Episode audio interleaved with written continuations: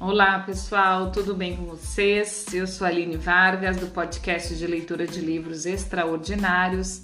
Estou lendo o livro da Clarissa Pincola Estes, Mulheres que Correm com os Lobos.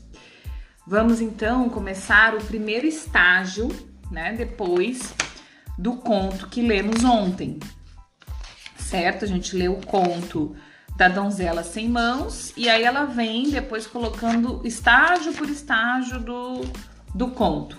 Esse é o Pacto sem o Conhecimento. Boa leitura e boa escuta para nós. No primeiro estágio da história, o moleiro vulnerável e ambicioso faz um pacto infeliz com o diabo. Ele pensava em enriquecer, mas depois percebe que o preço será muitíssimo alto. Ele pensava estar dando sua macieira em troca da prosperidade, mas descobre que, em vez disso, deu sua filha ao diabo. Na psicologia arquetípica, consideramos todos os elementos de um conto de fadas como descrição de aspectos da psique de uma única mulher. Portanto, ao examinar essa história, como mulheres, precisamos nos perguntar logo no início qual é o pacto infeliz que toda mulher faz. Então, assim, vamos voltar aqui para vocês entenderem. A gente vai entender este conto como sendo todos os o tanto o pai, a mãe, a menina, tudo sendo a psique da mulher, todos os elementos da psique da mulher. Então, Vamos pensar que somos nós que fazemos os pactos, certo? Embora possamos ter respostas diferentes em dias diferentes, há uma resposta que é constante na vida de todas as mulheres. Embora detestemos admitir o fato, na esmagadora maioria das vezes, o pacto mais infeliz das nossas vidas é o que fazemos quando nos privamos da nossa vida de conhecimento profundo em troca de uma vida que é muito mais que é muito mais frágil. Quando renunciamos aos nossos dentes, nossas garras, nossos sentidos, nossos faros, quando entregamos nossa natureza selvagem em troca da promessa de algo que parece rico, mas que se revela vazio. Como pai na história, entramos nesse pacto sem perceber a tristeza, a dor e o transtorno que ele trará para nós. Podemos ter boa vivência nos costumes do mundo e, mesmo assim, quase toda filha de Eva, se tiver uma chance, opta a princípio pelo pacto infeliz. O desenvolvimento desse terrível pacto envolve um paradoxo enorme e significativo. Apesar da escolha infeliz, pode ser, pode ser considerado uma reação autodestrutiva em termos psicológicos. É muito mais frequente que ela se torne um divisor de águas, um evento que propor proporciona ampla oportunidade para a restauração da força da natureza instintiva. Nesse sentido, embora haja tristeza e perda, o pacto infeliz como o nascimento e a morte, constitui um passo utilitário fora do penhasco planejado pelo self, com o objetivo de mergulhar a mulher profundamente na sua natureza selvagem. A iniciação da mulher começa com o pacto infeliz que ela fez há muito tempo enquanto ainda estava entorpecida. Ao escolher aquilo que a atraiu como sendo a riqueza, ela cedeu, em troca, seu domínio sobre algumas partes, e muitas vezes sobre todas as partes, da sua vida instintiva, criativa e cheia de paixão. Esse entorpecimento psíquico feminino é um estado próximo ao sonambulismo Durante sua vigência, andamos, conversamos e, no entanto, estamos dormindo. Amamos, trabalhamos, mas nossas escolhas revelam a verdade acerca da nossa condição. Os aspectos voluptuosos, curiosos, incendiários e bons da nossa natureza não estão em pleno funcionamento. É esse o estado da filha no conto de fadas. Ela é linda de se ver, uma criatura inocente. No entanto, ela poderia continuar a varrer o quintal por trás do moinho para sempre, de um lado para o outro, sem nunca desenvolver o conhecimento. Sua metamorfose não tem metabolismo. Portanto, a história começa com a traição grave, porém involuntária, do feminino jovem, da inocente. Pode-se dizer que o pai porém involuntar, in, involuntária. Desculpa, peraí. Pode-se dizer que o pai, que simboliza a função da psique que deveria nos orientar no mundo objetivo, desconhece, na realidade, o modo pelo qual o mundo objetivo e o mundo interior funcionam em série. Quando a função do pai, da psique, deixa de ter conhecimento sobre questões da alma, somos traídas com facilidade. O pai não percebe um dos fatos mais básicos que intermediam entre o mundo da alma e o mundo da matéria. Ou seja, que muitas coisas que se apresentam a nós não são como aparentam ser à primeira vista. A iniciação que nos leva a esse tipo de conhecimento é aquela que nenhuma de nós deseja muito embora ela seja a que todas nós, mais cedo ou mais tarde, chegamos a receber. Há tantos contos, A Bela e a Fera, o Barba Azul, Reinaldi, a Raposa, que começam com o pai pondo a filha em perigo. No entanto, na psique da mulher, muito embora o pai caia numa armadilha fatal por não saber nada sobre o lado sombrio do mundo ou do inconsciente, o momento horrível assinala um começo dramático para ela. Uma conscientização e astúcia futuras. Nenhum ente senciente neste mundo tem a permissão de permanecer inocente para sempre. Para que possamos crescer, nossa própria natureza instintiva nos força a encarar o fato de que as coisas não são como parecem a princípio ser. A função criativa selvagem nos força a aprender acerca dos numerosos estados do ser, da percepção e do conhecimento. Esses são os inúmeros dutos através dos quais a mulher selvagem fala conosco.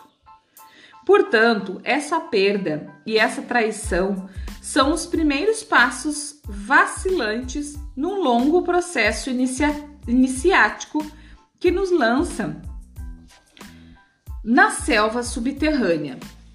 Ali, às vezes, pela primeira vez em nossa vida, temos a chance de parar de nos chocar com os muros criados por nós mesmas e, em vez disso, aprender a atravessá-los.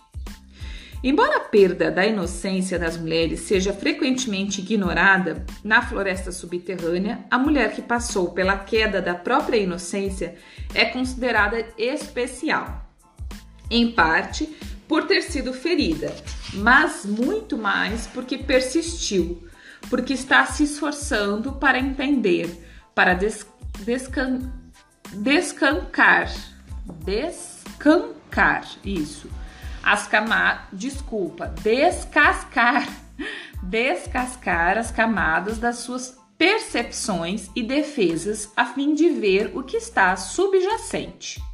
Neste mundo, sua perda de inocência é tratada como um rito de passagem. Ela é aplaudida por poder agora ver com mais clareza. São-lhe conferidos status e homenagens por ela ter sofrido e continuado a aprender. Entrar num pacto infeliz é característico não só da psicologia da mulher jovem, mas vale para a mulher de qualquer idade que não tenha sido iniciada ou que esteja dependente quanto a essas questões numa iniciação incompleta. Como uma mulher se envolve nesse tipo de pacto? A história começa com o símbolo do moinho e do moleiro. Como os dois, a psique é um triturador de ideias. Ela mastiga os conceitos e os desdobra em alimento. Ela recebe a matéria-prima sob a forma de ideias, sentimentos, pensamentos e percepções. E a, decompo e a decompõe de modo a torná-la útil para nossa nutrição. Essa capacidade psíquica é muitas vezes chamada de processamento. Quando processamos, silenciamos, desculpa, quando processamos, selecionamos toda a matéria-prima da psique tudo o que aprendemos, ouvimos, desejamos e sentimos durante um determinado período. Decompomos tudo isso, perguntando: como posso fazer o melhor uso, o melhor uso disso? Empregamos, então, essas ideias e energias processadas para implementar nossas tarefas mais profundas e para sustentar nossas diversas iniciativas criativas. Desse modo, a mulher mantém-se robusta e ativa. No entanto, na história, o moinho não está em funcionamento.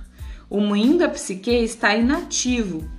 Isso quer dizer que nada está sendo feito com toda a matéria-prima que entra na nossa vida diariamente e que não está sendo obtida nenhuma compreensão a respeito dos grãos de conhecimento do mundo real e do mundo oculto que atingem o nosso rosto. Se o moleiro não tem trabalho, a psique parou de se nutrir em termos de importância crítica. A moagem do grão está relacionada ao impulso criativo. Qualquer que seja o motivo, a vida criativa da psique da mulher está estagnada. A mulher que se sente assim tem a impressão de não estar mais sendo impregnada pelas ideias. Se não estar sendo mais de não estar mais sendo aquecida pelo fogo da inventividade, de não estar mais moendo fino para chegar ao âmago das coisas. Seu moinho está silenciado. Parece haver um entorpecimento natural que, acom que acomete os seres humanos num certo estágio da vida. Ao criar minhas, minha família, e a partir do meu trabalho com o mesmo grupo de crianças talentosas ao longo de anos, percebi que essa espécie de sono se abate sobre as crianças aproximadamente aos 11 anos de idade. É aí que elas começam a fazer avaliações preciosas nas suas comparações com os outros. Durante este período, seus olhos deixam de ser francos, passando a dissimulação e, apesar de elas estarem sempre em movimento com feijões saltadores mexicanos, como feijões saltadores mexicanos, muitas vezes estão morrendo de um resfriamento terminal. Quer estejam sendo excessivamente desden desdenhosos, quer estejam se comportando bem demais. Em nenhum dos dois estados elas se demonstram sensíveis ao que ocorre no fundo do seu íntimo. E um entorpecimento aos poucos encobre a natureza sensível, os olhos cheios de vida. Imaginemos ainda que durante este período algo nos é oferecido em troca de nada, que, de algum modo, nós nos forçamos para chegar a acreditar que se continuarmos dormindo, sairemos ganhando. As mulheres sabem o que isso significa. Quando a mulher renuncia aos seus instintos, que lhe indica a hora certa para dizer sim ou não, quando ela renuncia ao seu insight, sua intuição e outros traços de natureza selvagem, ela se encontra, então, em situações que prometem ouro, mas que acabam gerando dor. Algumas mulheres desistem da sua arte em troca de um grotesco casamento por interesse.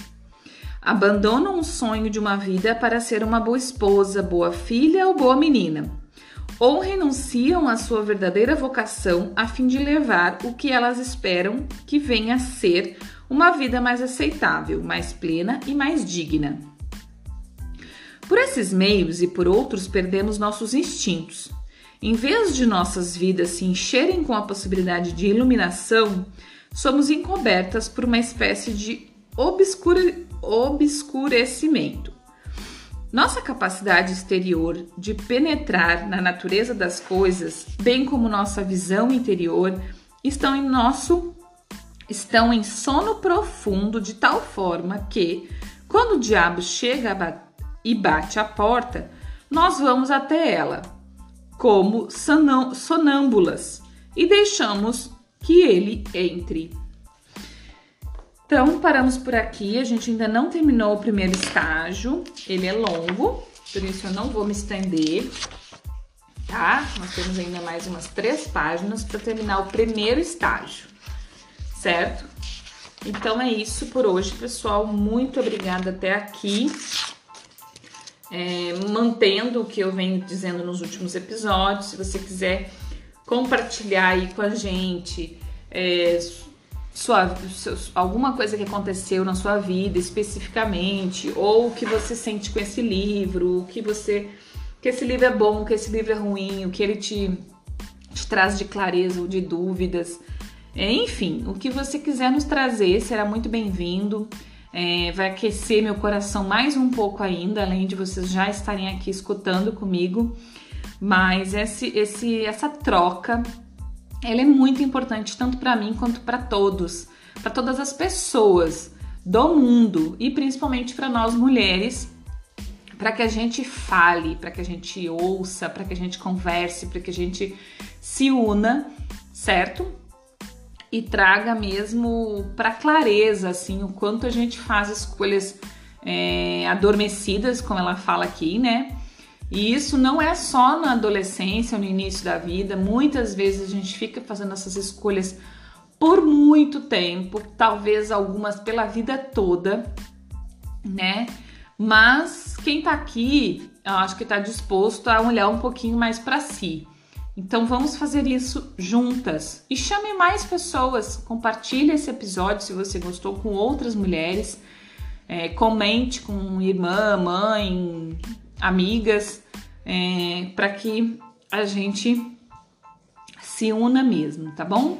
Então o e-mail é aline, aline com y no meio, y no fim, vargas@hotmail.com. Na descrição do episódio você vê esse endereço ou no Instagram, que é arroba espacolua. Esse lua é L H U A, tá bom? Então, um grande abraço, até o próximo episódio. Bom dia, boa tarde, boa noite.